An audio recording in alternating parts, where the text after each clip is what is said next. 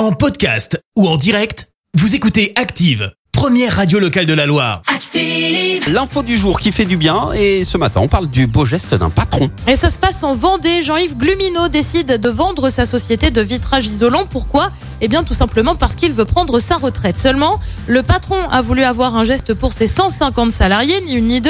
Il décide alors de verser à tous les collaborateurs une prime, tout compris. Ça représente plus de 2 600 000 euros concrètement.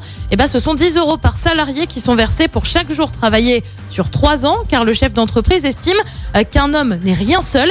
Il faut dire qu'en près de 20 ans, la société a vu son chiffre d'affaires multiplié par 5, une prime légitime selon lui, car sans les salariés, l'entreprise n'en serait pas là où elle, où elle en est aujourd'hui. Les premiers versements ont eu lieu le mois dernier. Merci, vous avez écouté Active Radio, la première radio locale de la Loire. Active.